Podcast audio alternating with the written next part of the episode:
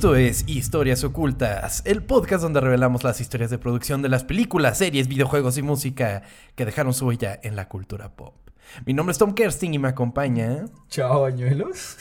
Chao, Bañuelos, ¿cómo estás, amigo? ¿Qué pedo? ¿Por qué tan contento, amigo? ¿Cómo estás tú? Yo, yo, yo, obviamente estoy contento. Estoy muy contento. ¿Por qué estás tan feliz? Porque me gusta mucho el tema del que vamos a platicar el día de ah, hoy. Yo pensé que íbamos a estar un poco deprimidos porque se acabó Cultura, güey. Nah. ¿No? ¿Ok?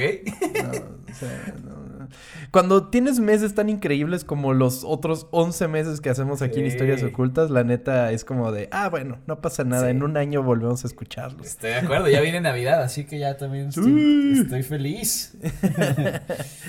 Pero bueno, amigo, te voy a platicar de algo que te va a recordar eh, a las Navidades cuando eras un niño. Ok. ¿De acuerdo? De acuerdo. Pues mira, Hoy hablaremos de una etapa importante de nuestras vidas, la infancia.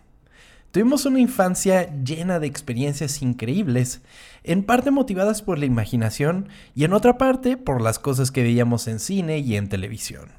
Esa sensación de vivir aventuras interminables tiene su mejor reflejo en un producto que hasta hoy día amamos y, inclusive, de una manera u otra, sigue vigente. Esta es la historia oculta de Rugrats, aventuras en pañales.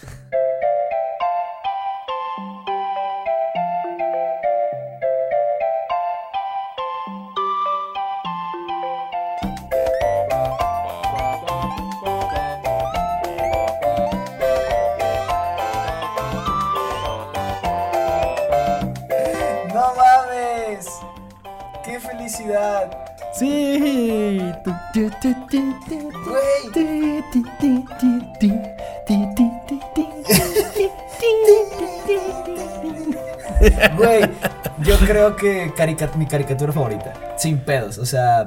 Ajá, en la vida. Sí, o sea. Ah, qué cosas, güey. Yo creo que era el referente de Nickelodeon, ¿no?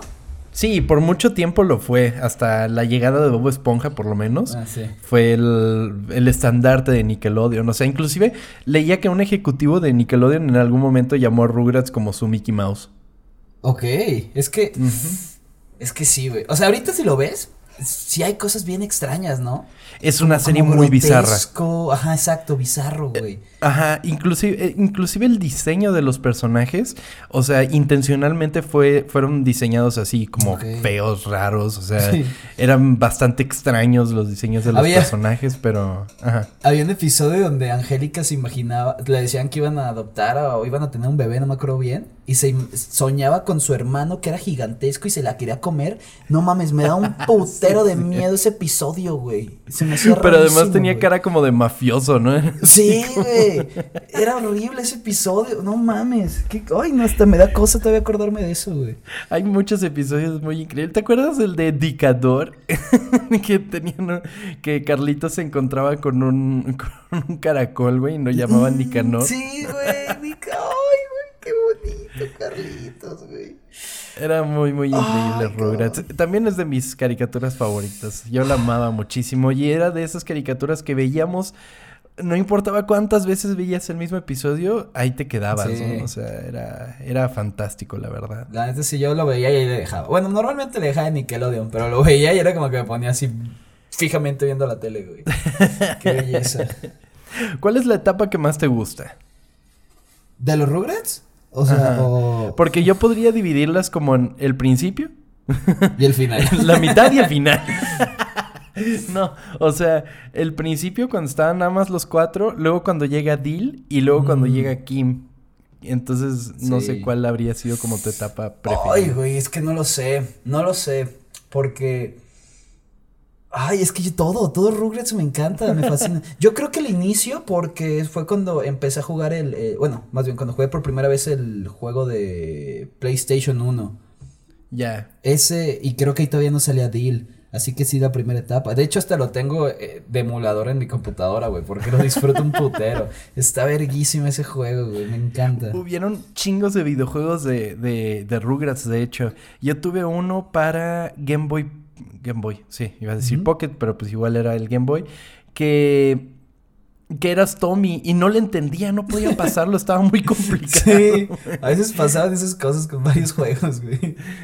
Pero bueno, vamos a comenzar con la historia del día de hoy, ¿te, Te parece? escucho, amigo? te escucho. La historia de Rugrats comienza en Budapest, Hungría, donde en 1952 nacería Gabor Xupo. Xupo estudió animación durante ocho años. No. Xupo estudió música durante... Es que, ¿sabes qué? No es ¿Qué? Xupo, es Xupo. Xupo. Supo. ¿Ok? Ok. Xupo. Ajá. Xupo estudió música durante ocho años y asistió a la escuela de arte durante cuatro años, antes de comenzar su formación profesional en animación en los Pannonia Studios en Hungría en 1971. Ok. Sin embargo, Xupo sabía que necesitaría escapar del régimen comunista que regía Hungría desde 1949 para explotar aún más sus capacidades artísticas, así que con cuatro artistas más escapó de Budapest a Austria a través de un oscuro túnel de trenes. Ok. ¿Con cuatro otros artistas? Sí, Suena como película hipster, ¿no? De bajo presupuesto. Sí. cuatro artistas tienen que llegar a Austria. Ok. Con pocos recursos y sin pasaporte, viajó primero a la Alemania Occidental, antes de la caída del muro de Berlín, luego a Dinamarca y finalmente a Estocolmo, Suecia. Allí consiguió su primer trabajo en un estudio de animación. Fue para ese entonces que conocería a una diseñadora gráfica estadounidense llamada Arlene Klasky, de quien eventualmente se enamoraría y se casaría. Oh, Qué bonito. ¿verdad? Sí, qué bonito. ¿Ya sabes para dónde vamos? No, no tengo idea. bueno, Eh, pues bueno, para 1979 la pareja se reubicaría en Hollywood, donde Xupo trabajó para los estudios Hanna-Barbera como animador. Al lado de su esposa, eventualmente, desarrollarían la idea de crear su propio estudio de animación, el cual llamarían Klasky Xupo, y como primera oficina utilizarían una habitación vacía en su departamento. ¿No te acuerdas que al final salía como una cara que decía Klasky Xupo? Y salía así como las es que letras. de no me acuerdo, Xupo. no me acuerdo, güey. Maldita sea, chava, ¿no No. oías los créditos? Sí, eh, eh, me, me acuerdo del sonido del pam pam y salía como un como una madre con muchos picos y no me acuerdo Ajá. hasta el final. Al final ya pasados los créditos. Es que a lo mejor sí. Mira, déjame, déjame ver. Dame un segundo. ¿Cómo se escribe? Klasky Xupo. Ah, no mames, claro. Claro que sí, güey. Que salió una cara que decía Klasky Xupo. Es verdad, wow. Sí, sí, sí, tienes razón. Pues bueno, Klasky Xupo se caracterizó inicialmente por su trabajo en diseño de logotipos comerciales, avances de películas, intros de programas de televisión y spots publicitarios para una carrera muy amplia de clientes. Esto le ganó la reputación al estudio de ser el más imaginativo e innovador de la industria. ¿Y todos desde su eh, casa? Ajá, desde su Oh, departamentito. Qué chingón. Aprovechando su éxito, el estudio dejó el departamento de Arlene y para abrir su segunda instalación en Hollywood.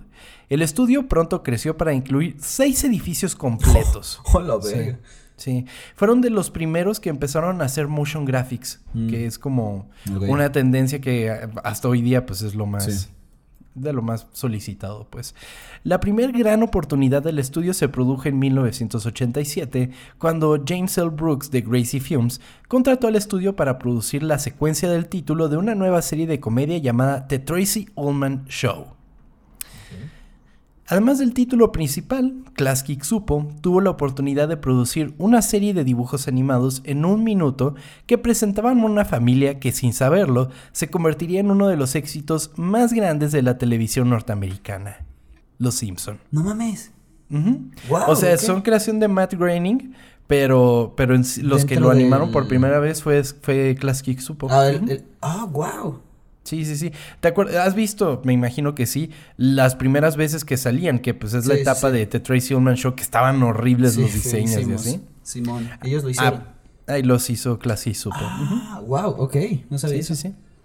Klasky Xupo produjo y animó 48 cortos de Los Simpson para The Tracy Ullman Show, y cuando se convirtió en uno de los segmentos más populares del programa, la cadena Fox decidió crear una serie semanal de Los Simpson.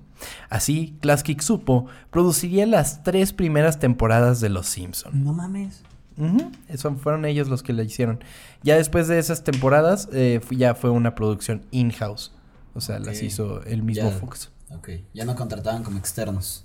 Ajá, totalmente. Pero si a alguien le debemos que los Simpson sean amarillos, es a Klasky Supo.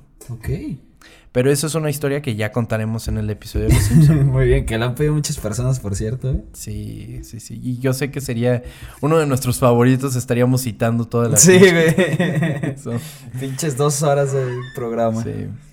Sin embargo, el verdadero éxito del estudio vendría una vez terminada esta etapa con la familia amarilla. Para 1989, la familia Klasky Supo crecería considerablemente, ya que la, la pareja tendría dos pequeños hijos, a quienes Arlene cuidaba en su casa mientras trabajaba. Constantemente, cuando los niños hacían cosas de niños, Arlene pensaba en qué dirían los niños si pudieran hablar y por qué hacen las cosas graciosas que hacen involuntariamente. Nickelodeon para este entonces buscaba ideas frescas para producir su propia línea de series animadas a las que llamarían Nicktoons.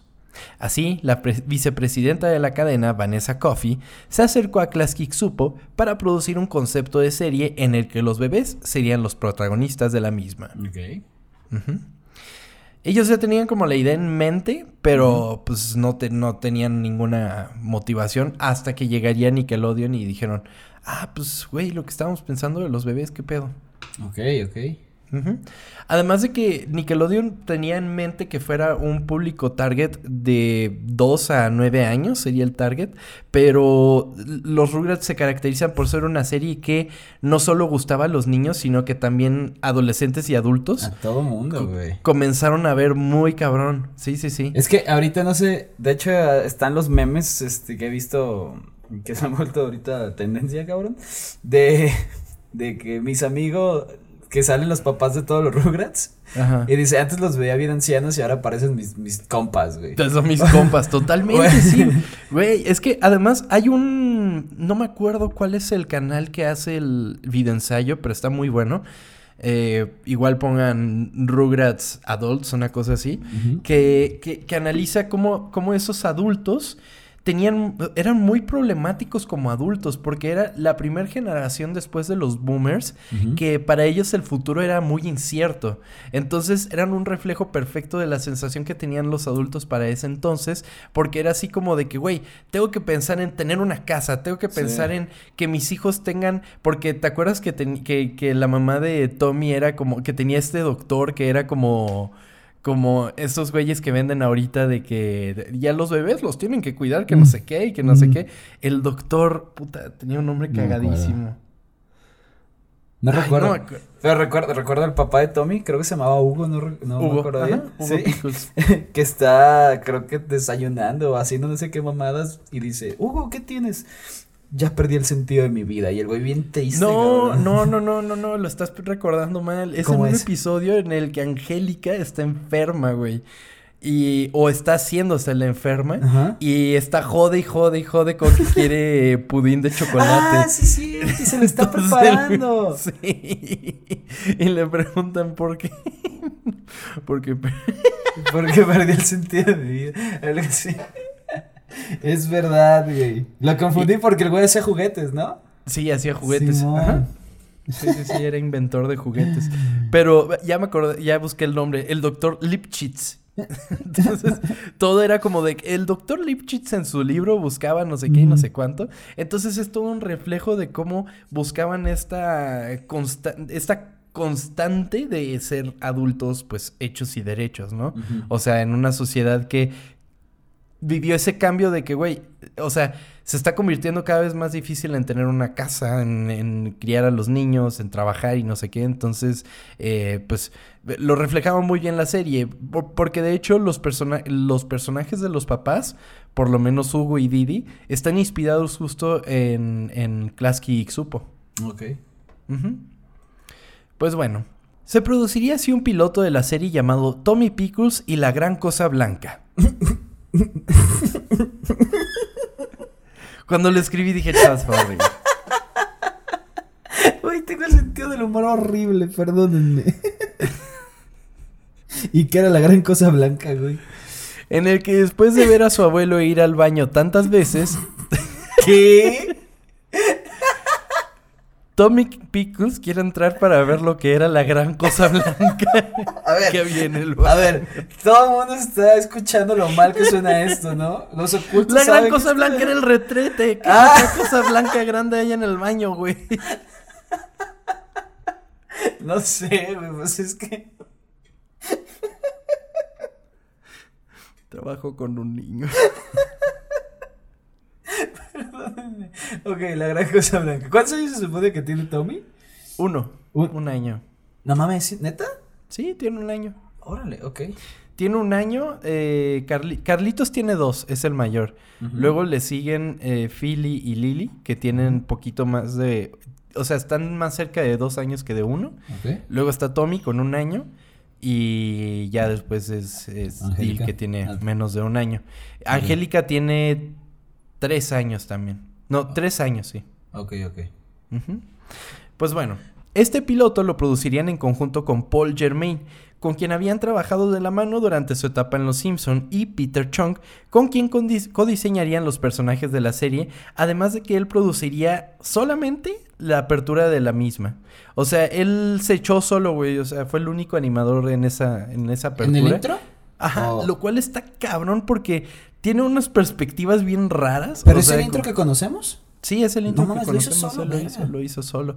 O sea, de- o sea, porque inclusive empieza con lo del pañal y luego se ve un POV de Tommy caminando, güey, Sí. y, y luego cae, el universo está como circular, Sí. es, es un gran intro y que se mantuvo por muchos años siendo el intro de la serie hasta que eventualmente lo cambiaron. Dijeron, ya esto se ve bien viejo, pero Es que sí se veía. Sí, pero es fantástico, a mí me gusta Sí, mucho. y que al final tira la leche sobre la cámara, ¿no? Ajá, Bueno. sí, sí, sí. Ah, sí, sí, era muy verga el- ese. El título. La producción se completó en 1990 y la enviaron a Nickelodeon, quien la aprobó con una audiencia de niños. La retroalimentación para el episodio piloto fue principalmente positiva. Con eso, Vanessa Coffey y la entonces presidenta de la cadena, Geraldine Laybourne, aprobaron y compraron la serie y la enviaron a producción. Después de su aprobación, Nickelodeon ordenó que eh, ordenó lo que serían los primeros 13 episodios de Rugrats. Ok. ¿Y compran por temporadas? Bueno, ¿compraban por temporadas ahí? O... Sí, oh, eh, la primera sí, ya después es pura renovación. Ok. A ver si funciona. Sí, sí, sí, ya que funciona dicen, bueno, ya vamos a comenzar con esto. Esto conllevó a crecer el universo de la serie y se agregaron más personajes, empezando por los favoritos del público, Carlitos y Angélica. Angélica fue una inclusión por parte de Paul Germain, quien sentía que, que la serie necesitaba un bully y se basó en su bully de la infancia, que también era una niña. La serie se centra en las experiencias de un bebé valiente y aventurero de un año llamado Tommy Pickles y su grupo de amigos. Carlitos, el mejor amigo de Tommy de dos años de edad, inseguro y cobarde, así como los geme- gemelos Philly y Lily, conocidos por sus repugnantes excentricidades y su amor por cavar y comer insectos y lombrices de tierra, así como la antagonista principal, Angélica. La primera de tres años, escandalosamente mimada y egoísta. ¿Quién era tu favorito, güey? Ay. Creo que es muy obvio, ¿no? Mm, ¿Quién, no? ¿Quién? Ay, no seas tonto. ¿Carlitos? Tommy, Tommy era mi favorito. ¿Neta, Tommy? Por supuesto, siempre, siempre me han gustado los líderes, güey. Ah, ok. Entonces, y además se llamaba Tommy, Es, güey. sí, era es lo que acabo, acabo de captar eso. Qué, qué idiota eres. Entonces era Tommy y era una verga y pues sí, estaba bien chido Tommy. Sí, era, era muy bueno. También el mío. Bueno, Carlitos me da mucha ternura. Siempre lo quise mucho, güey. Tommy. Sí. Todo sé, Tommy. Mejor come tus cosas. Era muy cagado. De hecho, hay un, hay un, hay un episodio en el que Carlitos, no, en el que Tommy va a la casa de Carlitos a dormir Ah, y le dice, están desayunando y este es el cereal de no sé qué, de los cariñositos, una cosa así. Y luego le dice, ay, en mi casa comemos del cereal de reptar. Y luego le dice, no, pues aquí comemos de este y me vale verga. ¿no? Y luego le dice, está bien, me gusta estar en tu casa aunque coman este cereal horrible. sí, cierto. Y creo que en ese mismo episodio es que este Tommy lo está chingando, ¿no? Mientras están dormidos. En la noche. Sí, de, ya, duérmete. sí, güey. Ay, qué bonito. Es maravilloso. Pero bueno. La serie se centra, ya lo leí, y si bien para el estudio la serie se centraba en Tommy, el público comenzó a adorar a Angélica. Sin embargo, Angélica sería un personaje problemático durante la producción. El primero de estos problemas fue la famosa frase de Angélica, bebés tontos. Para esta frase, Nick originalmente solicitó que los personajes no fueran llamados tontos o estúpidos, pero las reglas finalmente se doblaron eh, un poco, principalmente para darle a Angélica la posición de personaje femenino empoderado que Nickelodeon buscara tuviera en sus series desde un principio. ¿Tontos? Ah, ¿Qué? Mm, no sé, ¿te parece para que un niño, si un niño escucha la palabra tonto, crees que es malo? Pues sí, podrían ¿Sería decir bobo? cosas peores, peores Sí, ¿no? sí, pues, O sea, pero- si escuchan ocultas, ya ahí sí. no, pues sí. Está como muy culero. Pero qué, o sea, si quieres insultar como a, o sea, bobo o Imbécil. es que eso suena muy culero, ¿no? Tarado, pendejo. Yo creo que Es pendejo. yo creo que tonto es como la palabra más light que puede haber, ¿no? ¿Tonto? O bobo, Mm, una de esas dos. Puede ser como bobo también. Creo que Bobo. también les decía bobos o algo así. Eh, ¿Qué? no me da risa pensando en sinónimos, pero olvídalo. Eh, los episodios de Rugrats tardaban hasta un año en producirse. No mames. Después de que se escribía y aprobaba el guion del episodio, la siguiente fase, fase era la grabación de voz, el storyboard, la animación y la edición. Todo eso tenía que suceder incluso antes de que Classic Supo enviara las cintas maestras a Nickelodeon. Eh, o sea, era un año. Pero tampoco es así descarado, amigo. O sea, en realidad muchas de las series tardan un año por episodio.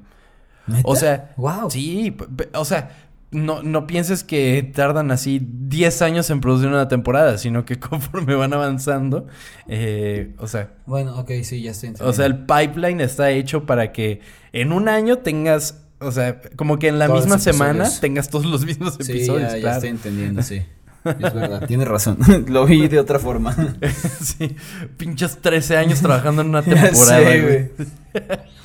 Rugrats fue el segundo Nicktoon de Nickelodeon debutando el mismo día que Doug, el que se estrenó antes que Uf. Rugrats, y The Ren y Stimpy Show, que se estrenó después de Rugrats.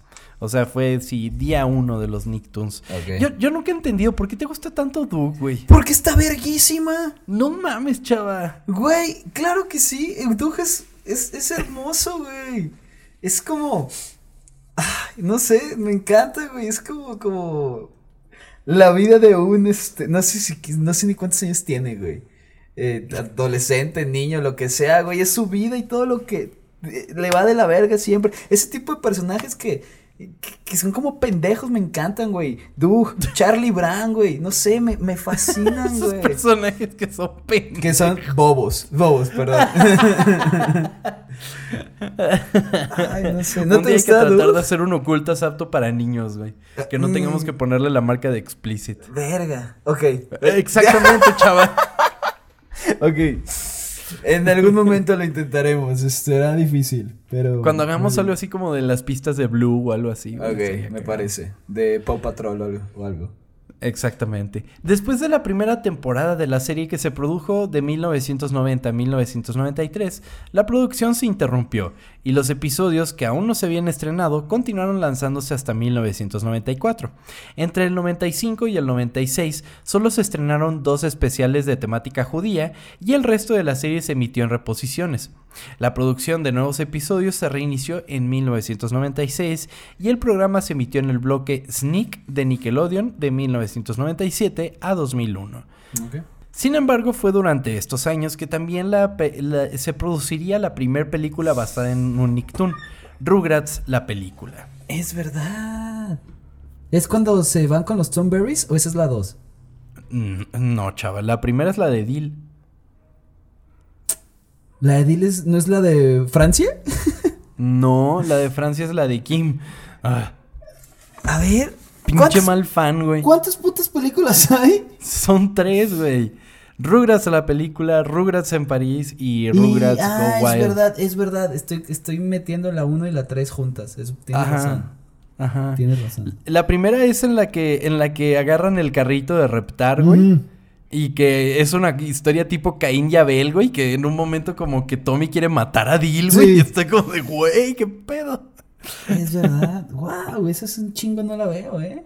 Sí, está, estaba chida. Yo me acuerdo de haberla ido a ver al cine. güey. Sí. La verdad sí, sí, sí, me, sí me gustó esa película, pero como tú tengo años sin verla. Sí, güey, no, ni idea. Los planes para una adaptación cinematográfica de Rugrats junto con una del show de Ren y Stimpy, así como una de Doug, comenzaron cuando Nickelodeon hizo un contrato con 20th Century Fox para producir películas entre 1993 y 1995. Sin embargo, el contrato expiró sin películas en producción. El mismo año en que expiró el contrato, el desarrollo de la película se reinició con Paramount Pictures, desde que la empresa matriz de Nickelodeon, Viacom, compró el estudio en 1994. Así, con un presupuesto de 24 millones de dólares, la película de Rugrats fue lanzada por Paramount Pictures en los Estados Unidos el 20 de noviembre de 1998.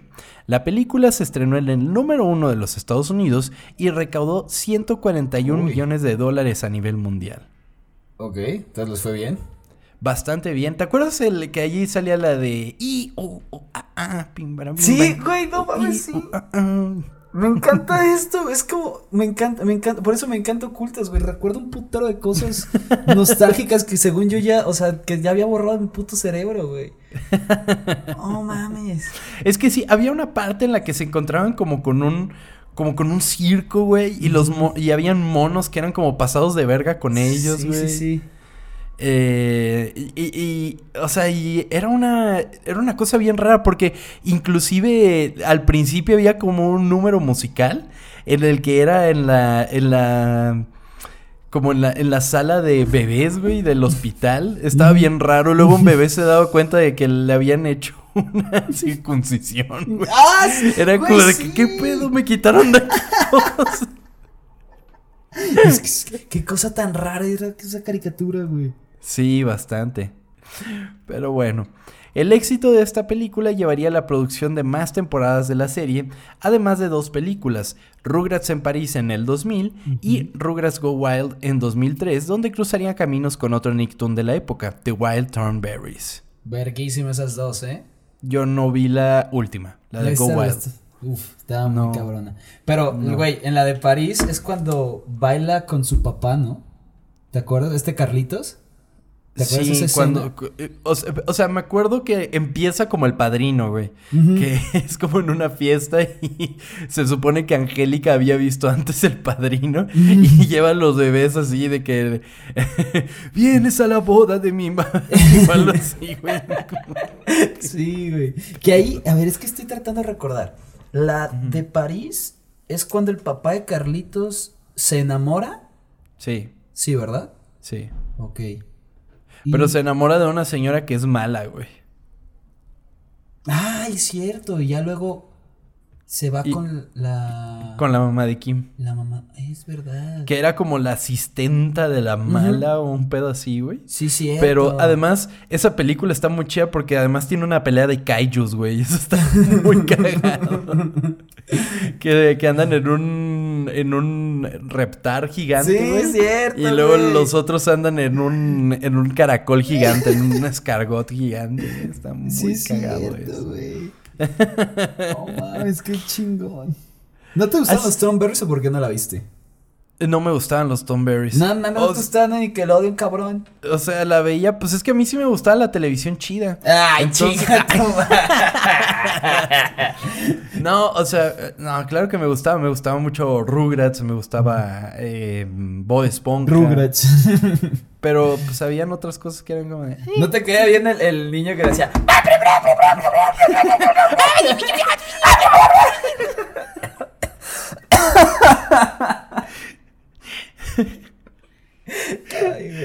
Pero además, e, en esa película me acuerdo que habían como muchos promocionales de que un actor chingón estaba haciendo la voz de Firulais. No me acuerdo si era Omar Chaparro o alguien, güey. ¿Te acuerdas de quién era? No, güey, ¿quieres que busque? A ver, vamos a ver. Pregúntale al oráculo. ¿Bruce Willis? pero en español, ah, Pues me salió Bruce Willis. pues ya no sé si lo has visto en un en una en un anuncio de Tecate trataba de hablar español, güey. no. mames. Sí, güey. Es así como eh, te hace falta ver más backs. Ajá, algo así, pero peor. no mames. A ver, aquí estoy. Facundo Gómez. No mames, ¿era Facundo? Pero si es. ¿Facundo se llama Facundo Gómez? ¿Qué? A ver, déjame ver si es en México ese. ¿Sí es en Sí, güey, es Facundo Gómez Bruena. Facu- Bruera, perdón. ¿Facundo no es un apellido? No es su nombre. No mames, pensé que se llamaba como Mario Facundo o algo así. ¿Qué? Mayo Facundo. No mames, pues. No sabía que. Ok, es nuevo para mí. Bueno, entonces ya ahí lo tienen. Firulais en la película de los Tom Berries es Facundo. Facundo Gómez. Es que además, ¿sabes qué no me gustaba de los Tom Berries? Que estaban como gachos, o sea, estaban como feos. De por sí Rugrats está feo los monos, güey. Sí, eran feos. Güey, tanto Bueno. que, que el papá se hizo hiper meme, güey, de lo Sí, feo que está. Sí, estaban feos. Pero bueno, la hija, güey, ¿cómo se llamaba esta? Ay, no sé, pero sí, la que era como. Yo tenía un crush en como esa grunge. mujer. Ajá, ¿Neta? exacto. Sí, güey, me gustaba mucho. Wow. No, pues. Cabrón. Pero bueno, también la película de Rugrats en París, pues funcionó para meter. O sea, la, la primera metió a Dil y la segunda metió a Kim. Que pues Kim era como. Como otra Tommy. Estaba raro, ¿sabes? O sea, como que también era medio líder. Sí. Entonces estaba, estaba como raro eso. Pero nunca, nunca, bueno, no recuerdo que chocaran, ¿ubicas? No, pues no, eran compas, güey. O sea, como que inclusive se llevaban bien por eso mismo. Sí. Y creo que era la problemática con Carlitos, porque Carlitos, pues siendo el güey que era, pues estaba, estaba cabrón. Sí. ¿no? Así tiempo después de su estreno y con el éxito comercial que le dio la serie a Nickelodeon, Rugrats se convertiría en la serie con mayor tiempo al aire de la cadena, tanto que para 2001 se estrenaría un especial de televisión llamado All Ground Up, para celebrar el décimo aniversario de la serie. El especial fue el episodio de Rugrats de mayor audiencia, el programa de Nickelodeon con mayor audiencia y el programa número uno del cable para la semana de su estreno Wow. con una calificación de 7.2 equivalente a 12 millones de espectadores. Se calcula que aproximadamente el 70% de todos los niños de 2 a 11 años sintonizaron el canal para ver el especial. No, la verga. Ajá. El éxito de este capítulo funcionó como piloto para una secuela de Rugrats llamada All Grown Up. Los Rugrats, Rugrats crecidos, güey. Me encantaban, güey. Sí. Me encantaba. Yo llegaba después de, de la escuela, güey, y era de que estaban. Me fascinaban los Rugrats crecidos, güey. ¿En qué año fue esto? ¿2003? 2003, sí. 2000 yo tenía. A ver, vamos a hacer la suma para ver en qué estaba. Estabas en tercero de primaria, ¿Estaba en tercero de primaria? Sí. ¿Y ellos en qué se suponía que estaban? en secundaria. Ah, bueno, no sé, pero me encantaban, güey. ¿No, ¿No te gustaba a ti? Sí. X. O sea, la veía, pero no era así como. O sea, no era mi hit. O sea, a mí me gustaban los Rugrats originales. La de los Rugrats Sí. que sí era como de. "Eh, que se ok". tenía una cancioncita de Ya crece como tú. ¿Sí es esa? No la voy a poner, voy a poner ese extracto hacia el principio. Deja de decir esa, aparte de que imagínate estoy cantando una, no sé, de, de Hannah Montana, ¿no? que además, ¿te acuerdas de cómo era ese episodio, güey? No. Ah, pues yo, yo sí me acuerdo. O A sea, ver. me acuerdo que en el episodio, este Tommy quería conseguir un. no, tanto Tommy como Angélica. Bueno, al principio los dos. Todos se metían en un closet. Y, y luego del closet salían y ya salían como todos crecidos, o sea, ya eran pues los adolescentes, ¿no? Ok. Y, y después la gran problemática era por un medallón que tenía Hugo, que era igual al de una cantante. Y, y tanto Tommy como Angélica querían conseguir el, el, el medallón, güey, y era toda la problemática alrededor de eso. No mames, no me acuerdo, güey. No Es- manches. Güey, pues qué mal fan, ¿eh? Hasta yo me acuerdo. Ya sé, cabrón. No mames, o sea, es que hace un año, o sea, no mames, hace años no veo nada de esto. Para que contrates Paramount Plus y, te la ya pases viendo ya sé, cosas de cabrón. Nickelodeon, güey. Ya sé. Lo- o sea, de lo que tengo más recuerdos es el juego del PlayStation. Ese sí. Yo lo jugaba demasiado, güey. Demasiado, güey. Pues bueno, si bien los ejecutivos de Nickelodeon estaban preocupados de que la nueva serie mantuviera el atractivo de Rugrats, reconocieron que era necesaria una revisión de la exitosa franquicia, ya que la serie original fue superada en rating por programas como Jimmy Neutron y Bob Esponja. A pesar de la crítica, All Grown Up tuvo una duración de 5 años, desde el 2003 al 2008, con 5 temporadas. Ok. Fueron bastantitas. Pues estuvo bien, ajá. Sí. Rugrats ganó más de 20 premios durante sus 13 años de emisión, incluidos 4 premios Emmy, 6 premios Kids Choice Awards y su propia estrella en el Paseo de la Fama de Hollywood. Los 6 premios Kids Choice Awards siempre se me hace una mamada decirlos para... Ya sé. de, güey. Se les dan Y peor mismos, cuando ¿no? son cosas de Nickelodeon. Es como... Es como el meme de Obama poniéndole la medalla Obama, güey. Es como. es, es como de. Lo estoy ganando. Pero, yo. pero me encanta que siempre ponen en las cosas. Tiene un premio Kids Choice Awards. Es como de. ¿Realmente importa? Que, güey, eran verguísimas, ¿no? Cuando yo era niño. Eran chidos. Cuando eras niño estaba padre verlos. Era un suceso, güey. Y o el sea, slime pero- que no sabías a quién le iba a caer, güey. Ay, güey, verguísima. Exactamente. que el slime tuvo un resurgimiento, güey. Sí, yo lo conocía como moco de gorila, la neta. Pero Ajá. sí. Y ahorita. No, bueno, o sea, sí. O sea, como que la versión para a, a la venta era el moco de gorila. Sí. Después, durante nuestra infancia, fue verlo en. eh, o sea, ¿te acuerdas cuando Tony Hawk brincó sobre Sí. el slime? Sí, Estaba muy cierto. cagado, güey. Y, y, bueno, el punto es que eh, tuvo un resurgimiento de que los niños empezaron a ver tutoriales de cómo hacer slime. Sí.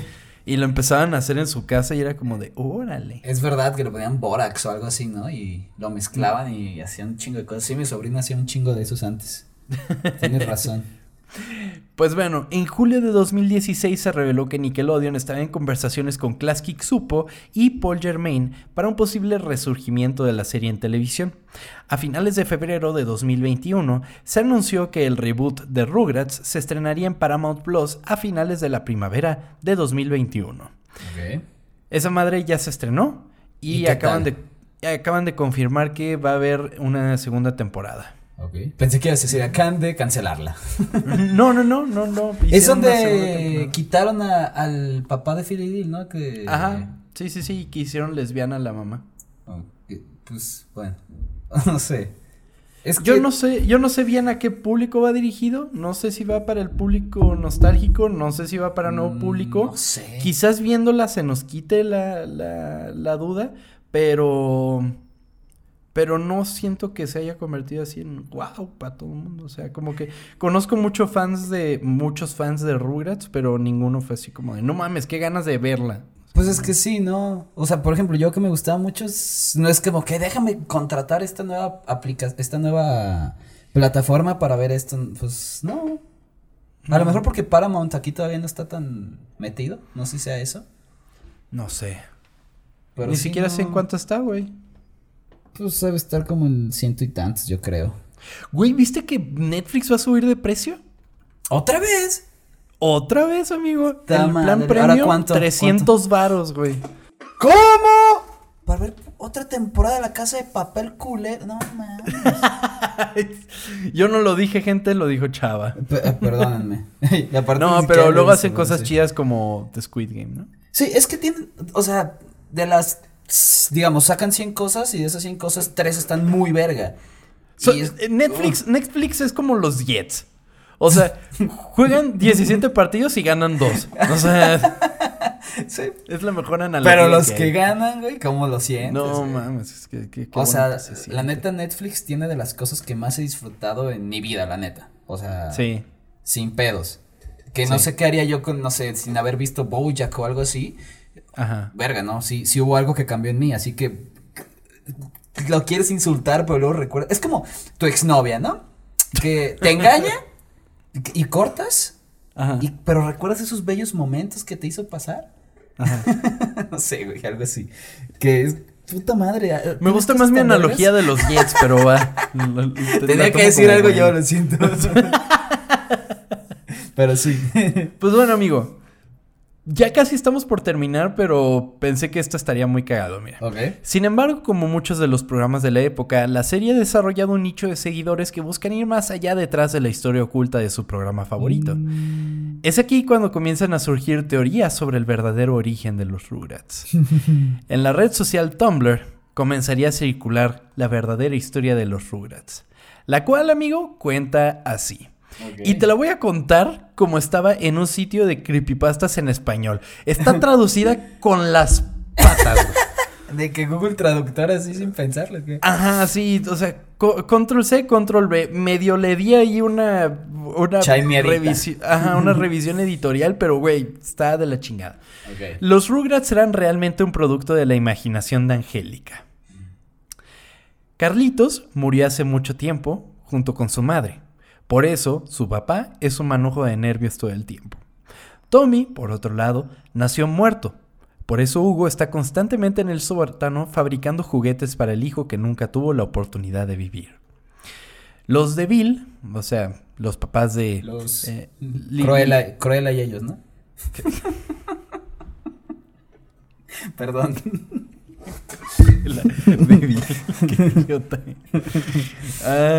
Los papás de Cruella, Philly y Lily, eh, tuvieron un aborto. Angélica no podía entender si era un niño o una niña, por lo que en su imaginación creó así a los gemelos. En cuanto a All Grown Up, Angélica era una esquizofrénica bipolar que cuando era adolescente se volvió adicta a varios narcóticos. No nos reímos de la esquizofrenia ni la bipolaridad, no, es no. un tema muy serio, pero la gente se pone medio muy creativa con estas cosas. O sea, no es por la situación, es más que nada por cómo lo, lo ponen así nada más. Ah, era esquizofrénica y bipolar. Sí. Pero bueno. Lo que la devolvió a su infancia y por lo tanto a sus creaciones con las que estaba obsesionada, o sea, los Rugrats, debido al lapso de tiempo entre el presente y la última vez que interactuó con sus creaciones, las hizo mayores. Angélica tomaba constantemente golpes de ácido, por lo que nunca tendría que vivir sin sus creaciones que eran su única compañía.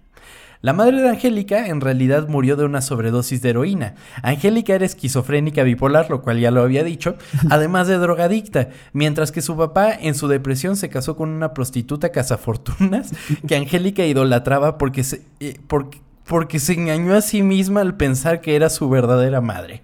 Ok. Ajá. Inclusive dicen que eso era, o sea, que el- la prostituta era una representación de, de Cintia. O más bien al revés, Cintia era una Ah. representación de la prostituta. Ok, ok. Sí. Entonces, eh, sin embargo, el único Rugrat que no fue ficticio fue el hermano aún no nacido de Tommy, Dill. Sin embargo, Angélica no conocía la diferencia entre Dill y sus creaciones, y ya que Dill no seguía sus órdenes, después de un llanto interminable y una negativa de desaparecer como lo hicieron los demás cuando Angélica estaba enojada con ellos, ella lo golpeó mientras gritaba una melodía chillona. Hugo entró corriendo y alejó a su sobrina de su único hijo, pero era demasiado tarde. Tenía una hemorragia cerebral, lo que resultó en una deformación a medida que crecía, y su daño se volvió solo más evidente cuando tenía nueve años en All Grown Up, donde vivió como un paria, siendo ridiculizado por su rareza y retraso. Y la inmensa culpa por esto es la que llevó a consumir drogas a Angélica y a deshacer la creación de los Rugrats brevemente a su ex- hasta su experiencia con los alucinógenos. Verga. Aguanta. En un viaje a, en un viaje a París para encontrar el amor, Chaz se casó con una prostituta llamada Kira. En realidad se iba a casar con una prostituta diferente, pero ella solo lo quería por su dinero. Eh, y Kira tenía una hija llamada Kimi, que le fue arrebatada porque estaba enamorada. Adicta a la cocaína, perdió la cabeza después de la muerte de su esposa y negaba que ella fuera una prostituta. Al regresar a Estados Unidos, Chaz y Kira se casaron y ella obtuvo su green card. Ok. ¿Ok? Susie era en realidad la única amiga de Angélica, quien, entre- quien entretuvo la idea de las creaciones de Angélica para ella. Más tarde se convirtió en psicóloga y se asoció con Nickelodeon para hacer los Rugrats. Cuando Angélica murió por sobredosis de drogas, ayudó a organizar su funeral. La muerte de Angélica fue triste por su adicción eh, y fue expulsada de la sociedad, lo que llevó a una ruptura con la realidad y su eventual muerte. Y pasó los últimos días así de su vida. Eh, en la parte de atrás de una cafetería de la escuela, imaginando amigos a su alrededor y jugando con la vida de sus creaciones. ¡Wow! A ver, yo. ¿Ya acabaste? Ya. Ok. Eh, verga. Yo me sabía. Yo la escribí. sí, ¿no? No, yo me sabía lo de. Lo del inicio, o sea, de que Tommy no había nacido, lo de Carlitos y todo eso. Pero ya todo lo demás sí fue como, a la verga. De repente pasaban y pasaban y pasaban más cosas. Qué chingados. ¿Quién se inventó eso, güey? ¿Qué pedo? Ay, qué maravillosas son las creepypastas. Que nada más para mencionarles, en el último show oculto estuvimos leyendo creepypastas y estuvo muy cagado. Nos divertimos mucho. Estuvo cagado. Pero nos asustamos también. Nos asustamos. Aquellas sí estaban como de miedo. Esta es más como de, güey. Como la gente no tiene nada que hacer. Es que en esa época estaban como de moda, güey. ¿Te acuerdas lo de suicidio de Calamardo, güey? Claro. Salía. ¿Qué más? Bueno, pues Slenderman que era de las más conocidas, güey, pero de repente todas las caricaturas que funcionaban le inventaron como estas cosas de de que existían, por ejemplo, Phineas y Ferb también tiene tiene una como bien cabrona, güey. Que sí dices, ¿qué pedo con la gente? ¿Cómo ¿Cómo se imaginan esto? Porque aparte sí quedan algunas cosas que dices, ok, puede ser, puede ser cierto. Sí, claro, es que, o sea, hasta cierto punto es como de, o sea, te, puede justificar muchas cosas. Por eso los bebés siempre hacían lo que les decía Angélica o cosas así, pero eh, es como, ay, güey. sí. Cómo la gente imagina pendejadas, porque esto es como llevar el fanfic a otro nivel. Los fanfics están cagados, pero pues es que es dentro del universo del, de lo que están escribiendo, ¿no? Sí, claro. Pero ya hacer una creepypasta de este pedo es como de, güey. No mames, consíguete un hobby. bueno, así empieza a escribir ese güey, ¿no? ¿Quién sabe qué está haciendo ahora? sí, ¿no? Ahora está escribiendo el próximo éxito del cine, güey. Ya sé. Y ese güey fue el que hizo el juego del calamar, de hecho. Ah, pues bueno, amigo, Rugrats representa más que solo una etapa de nuestra infancia. Eh, sino también un momento de nuestra vida en lo que todo era más feliz, más sencillo y no teníamos problemas. Esta fue la historia oculta de Rugrats.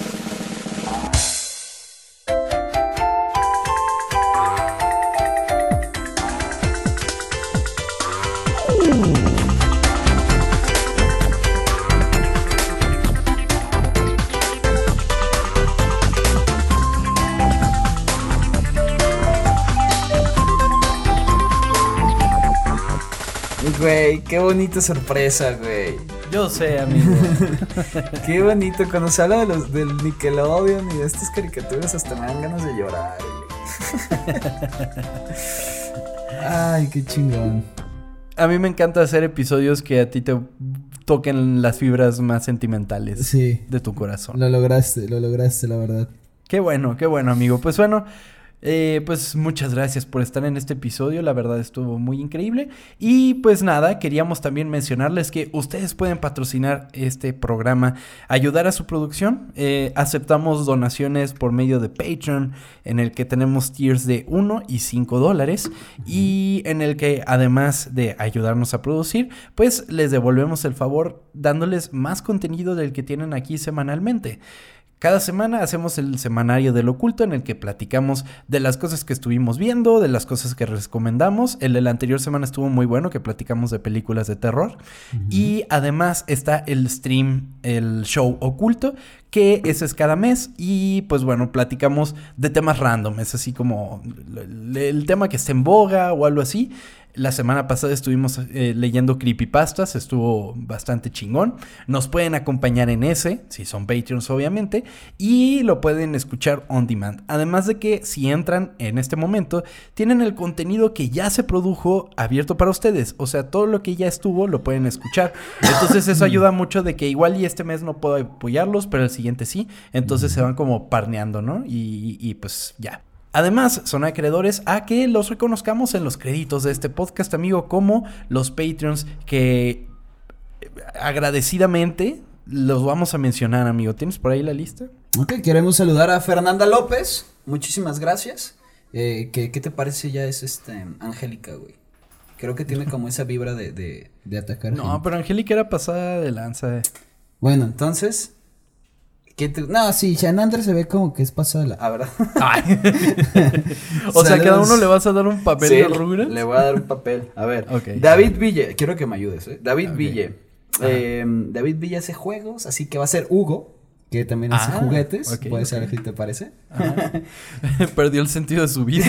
Eh, bueno, este. Janelli. Es que mira, a Janelli le gusta BTS, ¿ok? Ajá. BTS son Ah. asiáticos. Ah. ¿Ah? Como ¿Cómo Kim. se- Exactamente. Ya, ¿No? ok, ok, ya, ok.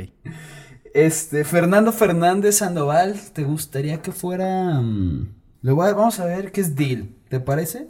Ok. ok. Dile estaba muy cagado en Sí. la de All Round Up. Está como Sí. siempre en drogas. Como, Fernando Fernández, no decimos que tú ingieras algún tipo de droga, pero pues te tocó. Y si sí Pero traes buen vibe, invita. eso es a lo que vamos. Exactamente. Eh, Luis Fernando Tena, em, Carlitos, ¿te parece? Carlitos Ya que como no, no se disfrazó de, de Luis Fernando Tena, va a ser Carlitos. Oh, que la chingada. Joder. Vas a hacer que perdamos un Patreon, amigo. y Champ, ¿qué te parece si Champ es este mm, Tommy? ¿Te Estoy parece? de acuerdísimo. Muy bien, muchísimas gracias a todos. Eh, espero les haya gustado este el semanario del oculto y el stream porque nosotros nos divertimos mucho.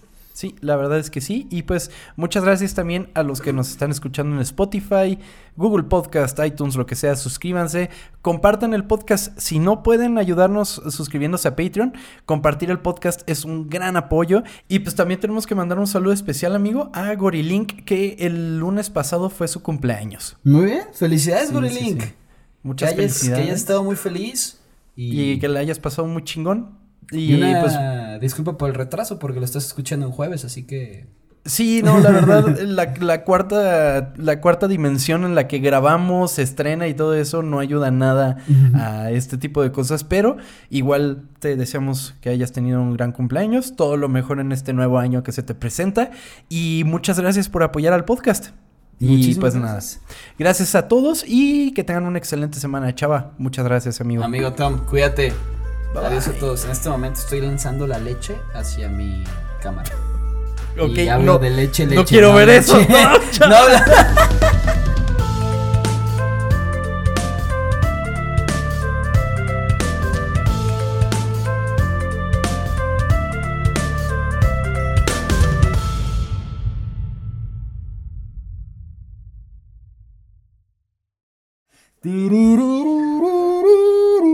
La gran cosa blanca. La- Mira, ahí te, ahí te va la gran cosa blanca todo.